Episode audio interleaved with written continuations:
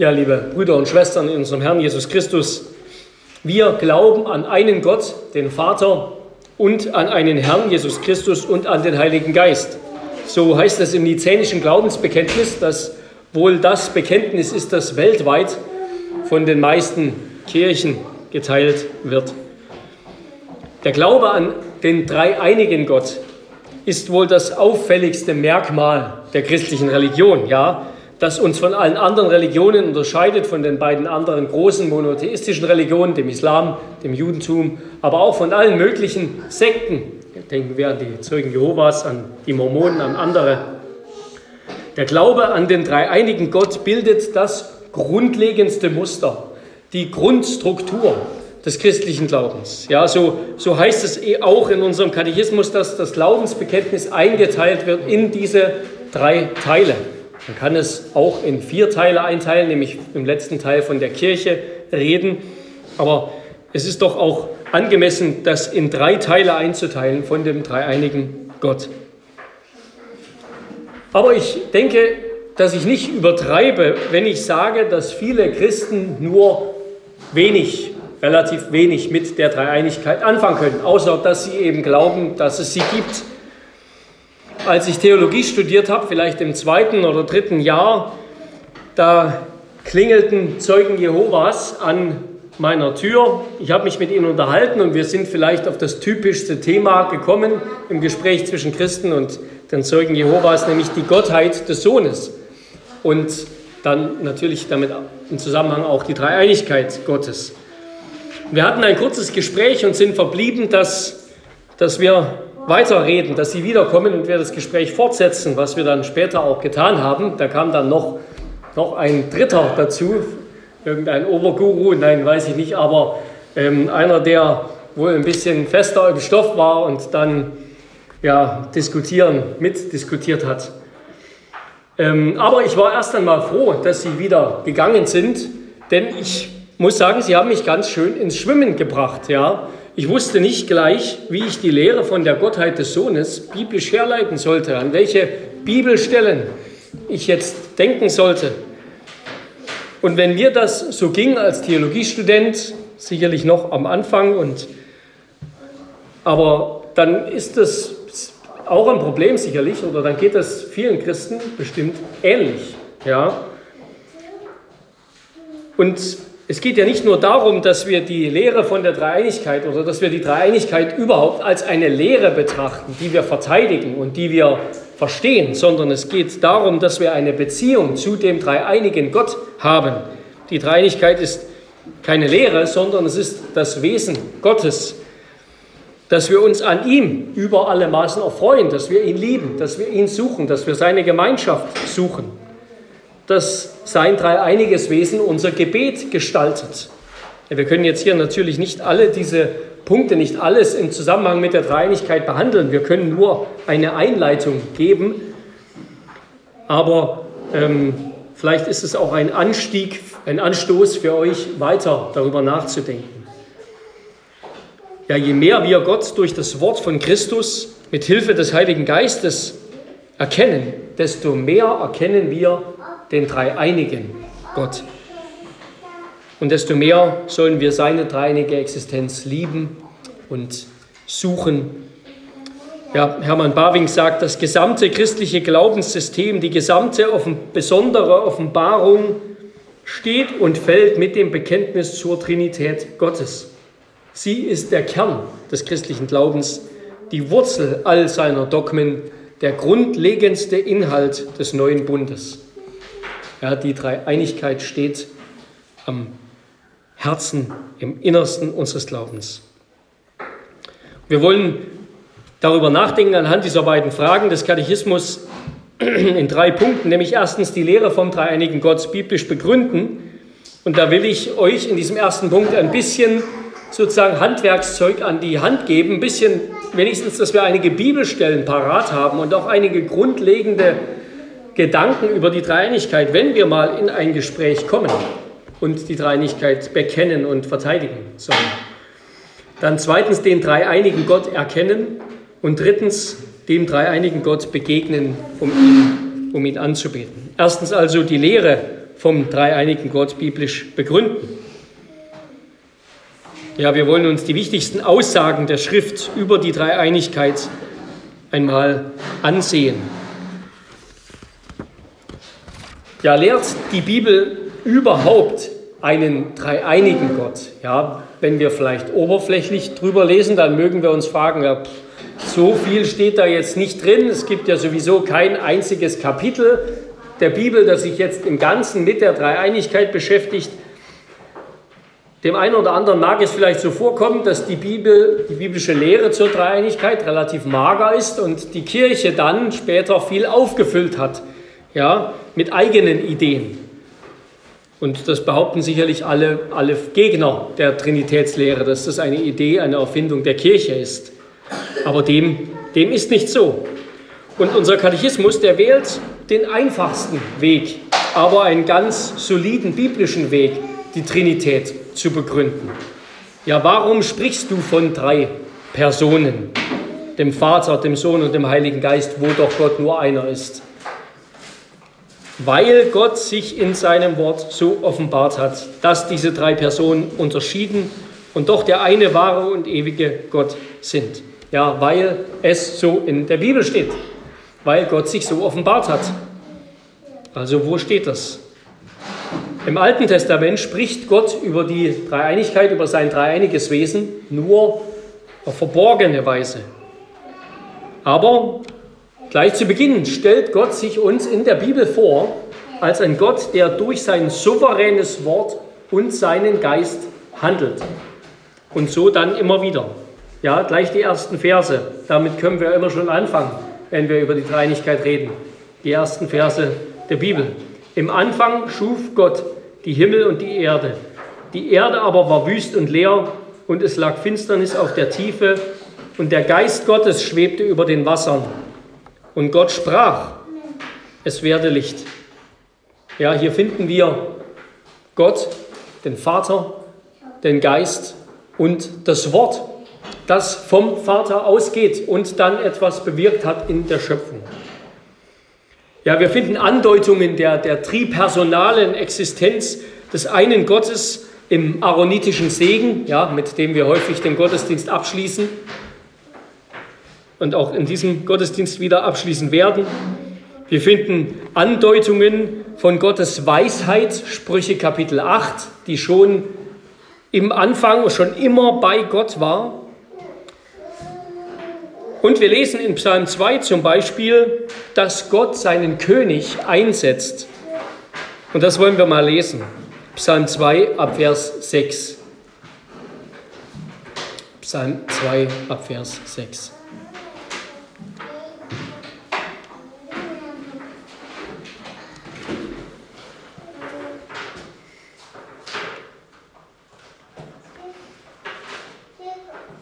Da heißt es, Psalm 2, Vers 6. Ich habe meinen König eingesetzt auf Zion, meinem heiligen Berg. Ich will den Ratschluss des Herrn verkünden. Er hat zu mir gesagt, das sagt jetzt der König, du bist mein Sohn, heute habe ich dich gezeugt. Erbitte von mir, so will ich dir die Heidenvölker zum Erbe geben und die Enden der Erde zu deinem Eigentum. Ja, diese Stelle aus Psalm 2, die ist aus mehreren Gründen interessant, wichtig, spannend. Sie ist nämlich erstens ein sogenanntes innertrinitarisches Gespräch. Sie ist ein Gespräch zwischen Vater und Sohn. Sie ist ein Gespräch innerhalb der Dreieinigkeit. Wir finden noch einige andere solche Gespräche in der Schrift. Auf ein anderes werden wir da noch kommen. Und sie wird uns im Neuen Testament, diese Stelle, dieses Gespräch vom Autor des Hebräerbriefs, und damit von Gottes Geist selbst interpretiert. Da heißt es darüber, Hebräer 1, Vers 4 bis 5, Hebräer 1, Vers 4 bis 5, und er, der Sohn, ist umso viel erhabener geworden als die Engel, als der Name, den er geerbt hat, ihn auszeichnet vor ihnen. Denn zu welchem von den Engeln hat Gott jemals gesagt, du bist mein Sohn, heute habe ich dich gezeugt. Ja, der Autor des Hebräerbriefs, der liefert hier eine Erklärung für diese Person des Sohnes, im Psalm 2, Vers 7. Denn im Psalm 2, Vers 7 ist nicht ganz eindeutig, wer damit gemeint ist. Ja? Ist es ein Sohn Davids? Ist es Salomo? Ist es irgendeiner, ein anderer der Könige in der Linie Davids? Und das ist nicht ganz deutlich und der Hebräerbrief legt das für uns aus und er sagt, es ist der Sohn Gottes, der als ein Gesandter von Gott an Erhabenheit und Vollmacht die Engel bei weitem übertrifft. Dieser Sohn ist im Gegensatz zu den Engeln von Gott gezeugt, sagt der Hebräerbrief. Er ist von Gott gezeugt. Er ist nicht geschaffen, heißt es im Kolosserbrief. Nicht geschaffen, sondern gezeugt. Das hebt ihn ab von der ganzen übrigen Schöpfung. Er ist nicht geschaffen, sondern gezeugt. Und er ist heute gezeugt. Was bedeutet dieses heute? Wir könnten da jetzt eine ganze Menge Details aufzählen. Das heute meint das ewige heute, der Ewigkeit ja, des göttlichen Lebens. Das ewige heute des göttlichen Lebens. Ja, es ist kein bestimmter Zeitpunkt, sondern das heute ist die Ewigkeit. Die Zeugung des Sohnes und das Ausgehen des Heiligen Geistes ist in Ewigkeit. Und wenn euch das aufgefallen ist, da war im Bekenntnis des Athanasianums heute früh, wahrscheinlich von mir, ein kleiner Schreibfehler. Da heißt es, hieß es nämlich, und er ging aus, der Heilige Geist ging aus vom Vater und vom Sohn, aber das ist falsch, ja. Er ging nicht irgendwann mal aus, sondern er geht aus. Immer. Ohne Ende.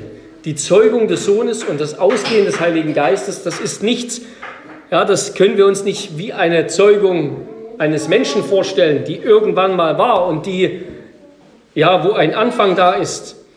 Nein, es ist ein ewiger Prozess, es ist ein unteilbarer Prozess. Gott hat sich nicht irgendwann in drei Teile aufgesplittet sozusagen. Er bleibt der einfache, unteilbare, ewige Gott. Die Zeugung des Sohnes geschieht im ewigen Heute des göttlichen Lebens. Und wie gesagt, ähm, dafür gibt es Argumente in diesem Hebräerbrief, dass das heute ein ewiges Heute ist. Und zuletzt, die Bibel verwendet den Begriff Person gar nicht für die drei Personen, ja, wie wir immer sagen, für die drei Handelnden. Die Bibel benutzt nicht den Begriff Person. Aber gerade solche innertrinitarischen Gespräche, wie wir das im Psalm 2, Vers 7, äh, im Psalm 2 gesehen haben, entschuldigt, Gerade solche innertrinitarischen Gespräche, die bilden die Grundlage für die theologische Rede vom Sohn. Ja, die zeigen uns, es ist richtig, von Personen zu reden. Das sind drei Personenhafte, die dort, von denen die Bibel spricht, die da sind. Also so viel zum Zeugnis des Alten Testaments. Ja, wir haben gesagt, Genesis 1, Sprüche 8, der aaronitische Segen, Nummer 6 und hier Psalm 2 zum Beispiel, ein innertrinitarisches Gespräch. Aber der Höhepunkt der Selbstoffenbarung des dreieinigen Gottes, also der Höhepunkt der Offenbarung seines Wesens, geschieht zugleich mit dem Höhepunkt des Erlösungswerkes. Ja? Gott offenbart sein Wesen dann am klarsten, wenn er das Evangelium am deutlichsten offenbart. Ja? Je weiter Gott das Heil offenbart, das er uns bringt, desto mehr offenbart Gott von seinem Wesen. Also finden wir im Neuen Testament die Lehre der, der Dreieinigkeit viel deutlicher als im Alten Testament. Und so heißt es, so haben wir im Gottesdienst, den Gottesdienst begonnen, in Galater 4, Vers 4 bis 6, ein wichtiger trinitarischer Text. Als aber die Zeit erfüllt war, sandte Gott seinen Sohn, er sandte ihn unter das Gesetz, er sandte ihn in die menschliche Natur und er hat uns erlöst. Und dann heißt es weiter, weil ihr nun Söhne seid, hat Gott den Geist seines Sohnes in eure Herzen gesandt. Ja, hier haben wir alle drei. Und zwar zum Zweck der Erlösung und zum Zweck der Heiligung.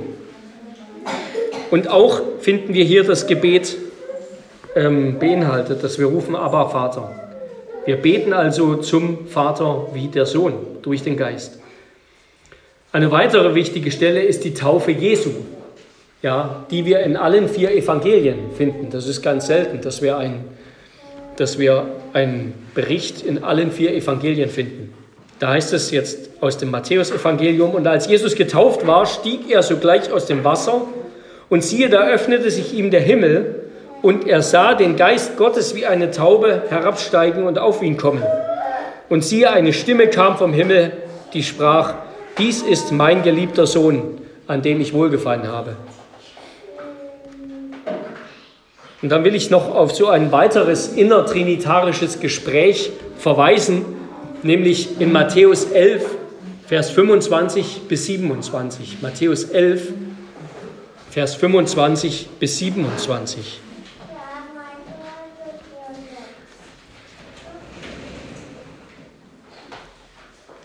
Zu jener Zeit begann Jesus und sprach, in der Parallelstelle bei Lukas heißt es, Jesus frohlockte im Geist und sprach, ich preise dich, Vater, Herr des Himmels und der Erde, dass du dies vor den Weisen und Klugen verborgen und es den Unmündigen geoffenbart hast. Ja, Vater, denn so ist es wohlgefällig gewesen vor dir. Alles ist mir von meinem Vater übergeben worden und niemand erkennt den Sohn als nur der Vater und niemand erkennt den Vater als nur der Sohn und der, welchem der Sohn es offenbaren will.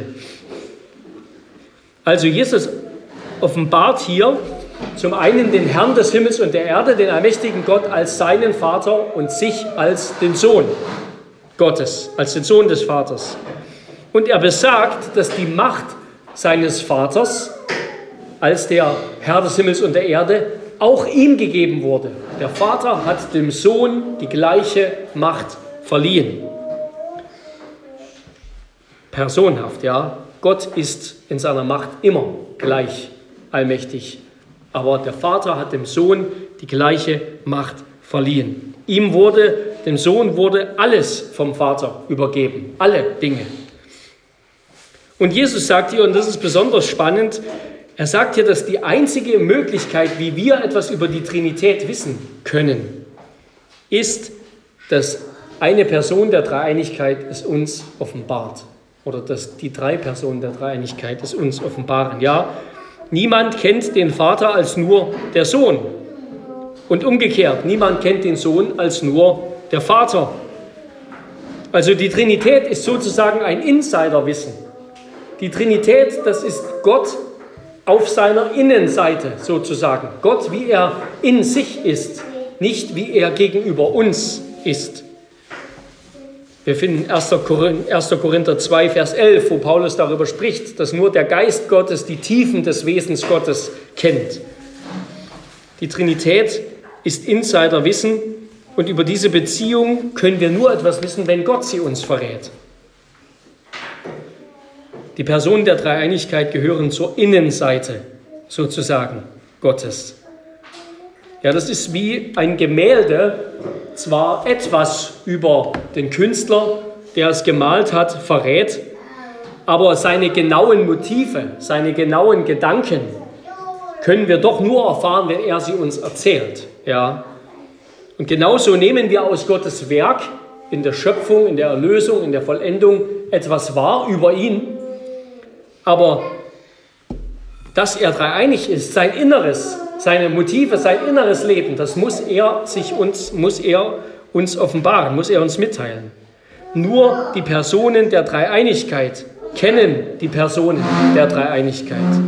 Und deshalb können auch nur die Personen der Dreieinigkeit die Personen der Dreieinigkeit zu erkennen geben. Die Offenbarung der Dreieinigkeit ist also eine Sache göttlicher Selbstoffenbarung, göttlicher Selbstdarstellung und göttlicher Selbstbenennung. Ja, das können wir nur wissen, weil Gott es uns sagt.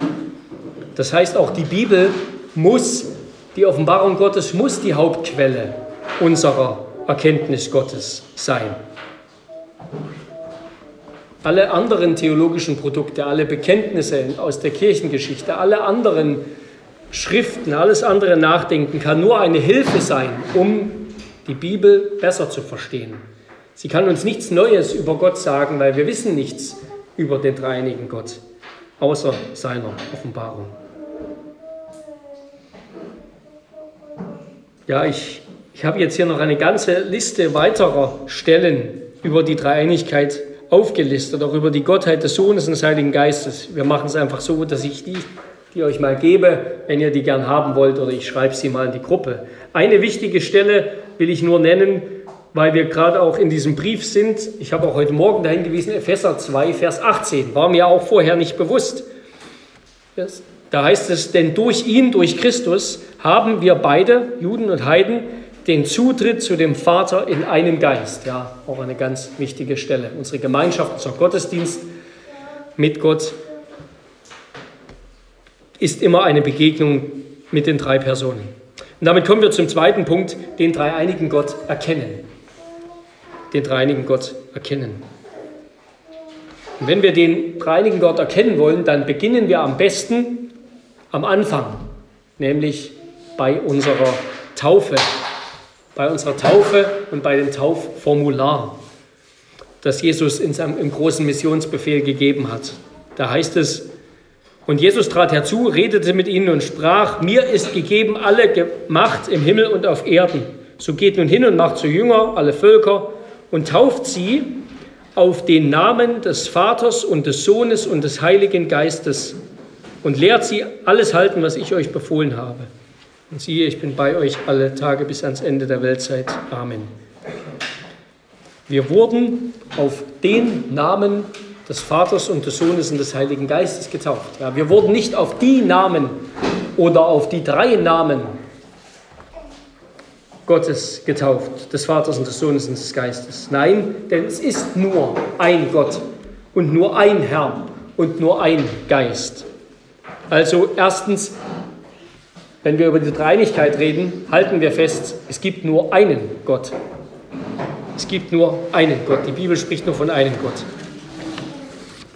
Es gibt nur einen Herrn, nicht drei Herren. Nur einen Geist, nicht drei Geister. Nur ein Gott, nicht drei Götter. Der Vater ist Gott, der Sohn ist Gott, der Geist ist Gott. Der Vater ist Herr, der Sohn ist Herr, der Geist ist Herr.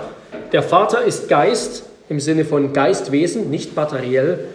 Der Sohn ist Geist, der Geist ist Geist. Aber es ist ein Gott. Denn der Herr ist ein großer Gott und ein großer König über alle Götter. Psalm 95, Vers 3. Er ist der Anfang und das Ende, das Alpha und das Omega. Von ihm und durch ihn und für ihn sind alle Dinge. Römer 11, Vers 36. Und so beginnt auch unser Glaubensbekenntnis, das niederländische Glaubensbekenntnis. Wir glauben von Herzen und bekennen mit dem Mund, dass es nur ein einziges und einfaches geistliches Wesen gibt, das wir Gott nennen. Ja, es gibt nur einen Gott und sein Name ist Jahwe. Sein Name ist Jahwe. Nur er trägt diesen Namen. Ja, Jahwe, Gott hat gibt sich viele Eigenschaften, die auch Menschen haben. Gott nennt sich König, Vater, auch an manchen Stellen Mutter, Hirte, Beschützer und so weiter. Also viele Eigenschaften, die auch Menschen teilen. Das Unvergleichliche an Gott ist wiederum, dass er all diese Eigenschaften hat. Ja? Er hat all diese Eigenschaften. Und damit ist er wiederum unvergleichbar, auch wenn er in einzelnen Teilen doch vergleichbar ist, eben wie ein Vater, wie ein Hirte und so weiter. Aber nur er trägt den Namen Jahwe. Jahwe, das ist sein heiliger Name. Das ist seine Ehre, die er mit niemandem teilt. Also der Name, auf den wir getauft wurden, lautet Jahwe. Aber dieser Name, Jahwe, gehört dreien, nämlich dem Vater und dem Sohn und dem Heiligen Geist. Also Gott ist einer. Es gibt nur einen Gott. Zweitens, Gott hat sich in seinem Wort so offenbart, dass diese drei Personen unterschieden und doch der eine wahre und ewige Gott sind. Oder anders gesagt, die Bibel spricht von dem einen Gott so, dass sie ihn als Vater, als Sohn und als Heiligen Geist identifiziert. Ja, Gott offenbart sich als Vater, Sohn und Heiliger Geist. Und diese drei Personen, die sind eins und sind identisch, indem sie alle der eine Gott sind. Aber sie sind zugleich unterschieden ihrer persönlichen Namen nach. Das bedeutet auch, wenn wir einem von den dreien begegnen, begegnen wir den ganzen Gott. Wenn der Heilige Geist auf uns kommt und uns erfüllt, dann kommt Gott, Der Vater und der Sohn zugleich, ja. Wenn die Jünger Christus begegnet sind, dann sind sie dem einen dreieinigen Gott begegnet. Ihrem Wesen, ihren Eigenschaften, ihrer Herrlichkeit und ihren Werken nach sind die drei Personen eins und gleich. Ihrem Wesen, ihren Eigenschaften, ihrer Herrlichkeit und ihren Werken nach sind die drei Personen eins und gleich. Ja, aber wie unterscheiden sie sich denn jetzt, diese drei Personen? Die Bibel unterscheidet den Vater, den Sohn und den Heiligen Geist durch ihre Beziehungen. Eben, ja, der Name sagt es, der eine ist Vater, der andere ist Sohn, der andere ist Heiliger Geist. Sie sind unterschieden durch ihre Beziehungen zueinander, ihre wechselseitigen Beziehungen. Und das sind Beziehungen des Ursprungs. Das sind Beziehungen des Ursprungs, die also die Herkunft beschreiben. Der Vater ist der Vater des Sohnes, unseres Herrn Jesus Christus. Der Sohn ist der geliebte Sohn des Vaters. Und der Heilige Geist ist der Geist Gottes, sowie auch der Geist Christi, der Geist, der vom Vater und vom Sohn ausgeht. Beziehungen des Ursprungs beschreiben also das Woher der Personen. Sie beschreiben ihr aufeinander bezogen sein. Ja, sie sind, Gott ist in sich aufeinander bezogen, nämlich als Vater, Sohn und Geist. Und diese Beziehungen der Personen zueinander, die unterscheiden also die Personen untereinander. Ja, sie unterscheiden nicht Gott von uns, Gott von uns ist unterschieden seinem Wesen nach. Er ist Gott und wir sind es nicht. In sich unterscheidet sich Gott eben den Personen, den Beziehungen nach. Ja, wie wir das gehört haben, in seiner Beziehung zu uns ist Gott eins als Schöpfer, Erlöser und Vollender oder Heiliger. Und zwar tut das hier der Heidelberg Katechismus und auch das Glaubensbekenntnis, dass sie eben die Schöpfung vor allem dem Vater zuschreibt, sozusagen die Erlösung dem Sohn und die Vollendung, die Heiligung dem Geist. Aber dennoch sind Schöpfung, Erlösung und Vollendung und Heiligung, sie sind das ungeteilte Werk des einen Gottes. Ja, es ist nicht so, dass der Vater für die Schöpfung zuständig war und der, das ginge auch nicht, weil Gott sich dann eben teilt. Ja, Gott ist aber ungeteilt sondern diese Schöpfung, Erlösung und Vollendung sind das eine Werk des ungeteilten Gottes. Warum sagen wir, verbinden wir trotzdem den Vater mit der Schöpfung, den Sohn mit der Erlösung und den Geist mit der Heiligung? Ja, eben weil der Vater seiner Person nach der Erste ist, ja, der Erzeuger, der Ursprung. Deshalb ist er, verbinden wir mit ihm besonders die Schöpfung und den Ratschluss weil der Sohn nach seiner Person, seiner Personheit nach vom Vater ausgeht und die Herrlichkeit des Vaters widerspiegelt und weil seine Erlösung darin besteht, aus Sklaven Söhne zu machen. Deshalb verbinden wir die Erlösung mit dem Sohn. Und weil es der Heilige Geist ist, der vom Vater und vom Sohn ausgeht und der das Liebesband zwischen den beiden ist, zwischen Vater und Sohn und der auch uns hineinbindet in diese Liebesgemeinschaft von Vater und Sohn. Deshalb verbinden wir die Heiligung, die Vollendung mit dem Heiligen Geist. Ja, und diese, diese Beziehungen der drei Personen zueinander, die sind asymmetrisch. Ja, der Vater ist nur der Vater des Sohnes und nicht umgekehrt. Der Sohn ist nicht der Vater, sondern der Sohn ist der Sohn, ist vom Vater gezeugt. Und der Heilige Geist geht aus vom Vater und vom Sohn, nicht umgekehrt.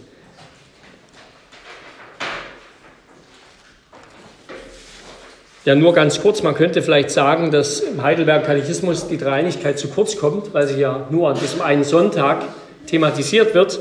Aber das wäre eine Fehleinschätzung, denn der Heidelberger behandelt die Dreieinigkeit eigentlich so wie die Bibel. Ja?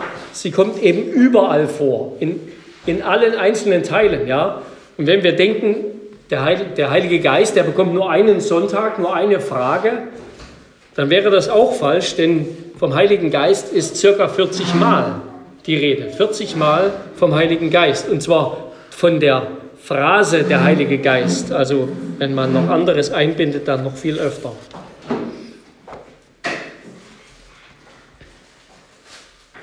Also die Personen unterscheiden sich innerhalb des göttlichen Wesens voneinander und zueinander und sind aufeinander bezogen.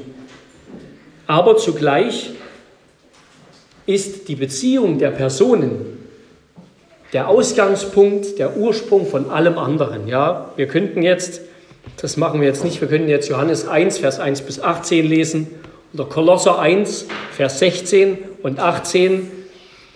Und da sehen wir, dass die gegenseitige Liebe vom Vater und Sohn bildet die Grundlage und den Rahmen der ganzen Schöpfung. Warum hat Gott etwas geschaffen? Weil der Vater etwas für den Sohn tun wollte. Und warum ist der Sohn gekommen? Weil der Sohn den Vater verherrlichen wollte, indem er seinen Willen tut.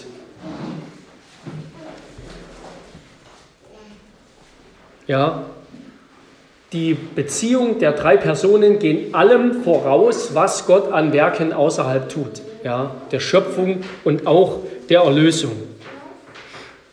Dazu hat der Vater den Sohn gesandt und dann gemeinsam mit dem auferstandenen und intronisierten Sohn den Geist damit wir Anteil erhalten an der ewigen Liebesbeziehung von Vater und Sohn durch den Heiligen Geist. Das ist das Ziel und das Ende des Ratschlusses Gottes, dass Gott seine Schöpfung mit hineinnimmt in diese ewige Beziehung von Vater und Sohn durch den Geist. Und damit kommen wir zum dritten Punkt, dem dreieinigen Gott begegnen, um ihn anzubeten. Ja, das Ziel der Beschäftigung mit der Trinität ist, wie ich schon gesagt habe, nicht, dass wir einfach diese Lehre verteidigen, sondern es geht darum, dass wir ihn kennenlernen. Und ich denke, da können wir alle noch viel wachsen. Wenn ich mich jetzt in Vorbereitung auf diese Predigt beschäftigt habe mit dieser Thematik, dann ist es immer wieder zum Staunen und, und wunderbar, wenn wir sehen, wie tief die Lehre von der Dreinigkeit in allem ist, was Gott tut. Ja, in allem, in allem, von der Erlösung, von der Schöpfung bis zur Vollendung, bis zum Ende. In allem begegnen wir immer dem Vater durch den Sohn im Geist. Und das ist etwas Wunderbares. In der, Im römisch-katholischen und im lutherischen Kirchenjahr, da gibt es Kirchenkalender, da gibt es den sogenannten Sonntag Trinitatis, das ist der erste Sonntag nach Pfingsten. Aber wenn wir nach Luthers Worten schon an jedem Sonntag Ostern feiern, dann feiern wir erst recht an jedem Sonntag Trinitatis, ja, und haben Gemeinschaft mit dem dreinigen Gott und beten den dreinigen Gott an. Das ist wieder mal ein Vorteil, dass die Reformierten kein Kirchenjahr haben, sondern an jedem Sonntag das ganze Kirchenjahr. Und um zuletzt noch genau das zu tun, nämlich zu schauen, wie wir den dreinigen Gott anbeten, will ich Epheser 3, Vers 14 bis 17 lesen. Epheser 3, Vers 14 bis 17. Da schreibt Paulus, deshalb beuge ich meine Knie vor dem Vater unseres Herrn Jesus Christus, von dem jedes Geschlecht, jede Vaterschaft im Himmel und auf Erden den Namen erhält dass er euch nach dem Reichtum seiner Herrlichkeit gebe, durch seinen Geist mit Kraft gestärkt zu werden an dem inneren Menschen, dass der Christus durch den Glauben in euren Herzen wohne, damit ihr in der Liebe gewurzelt und gegründet seid.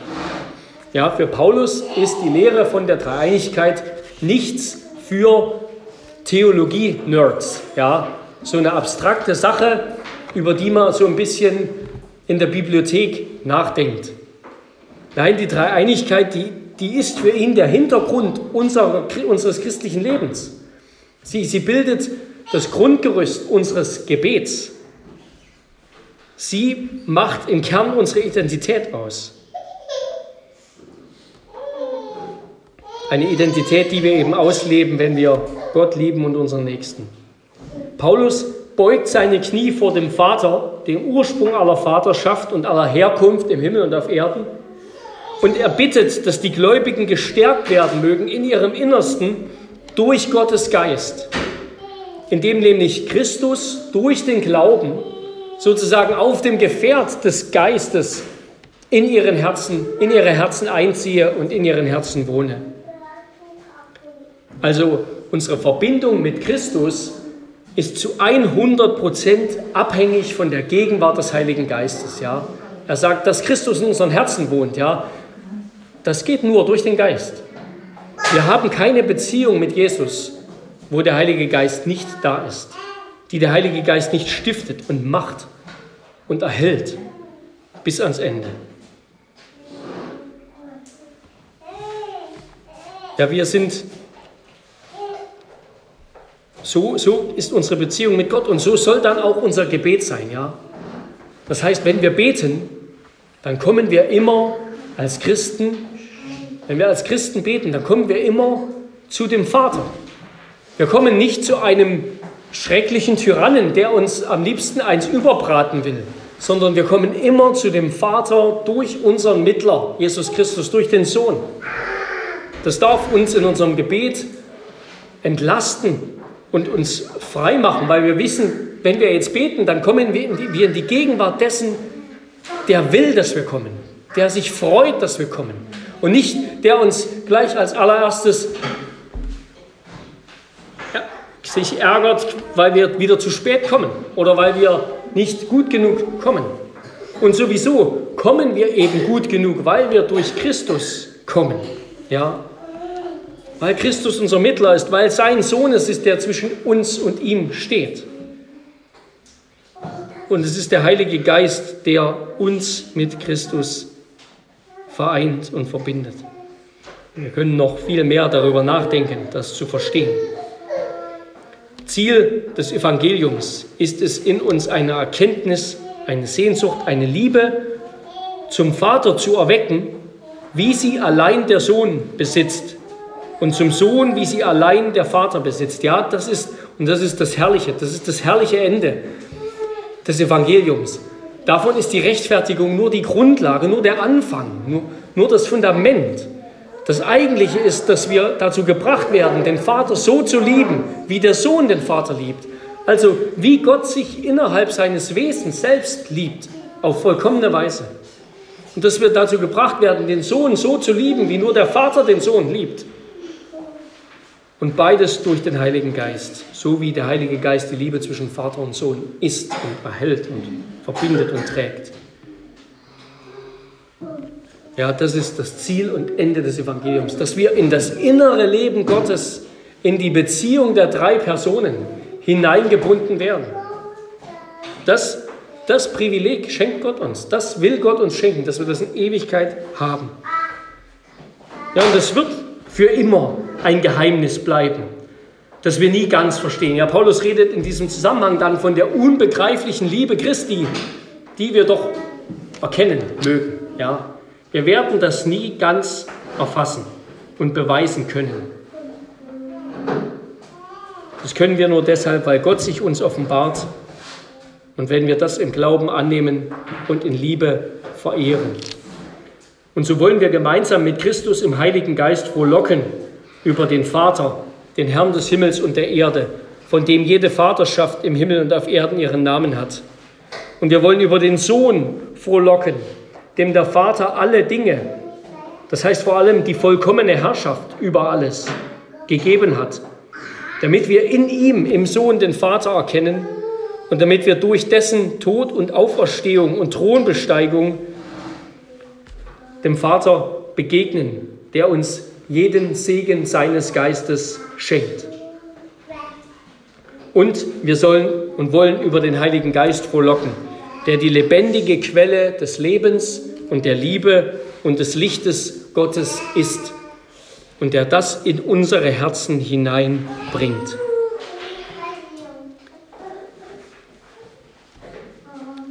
Der uns mit der Liebesfülle beschenkt, die Gottes ewiges, ehrfurchtgebietendes Leben als Vater, Sohn und Geist erfüllt.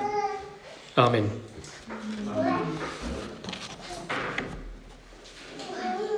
Ich bete.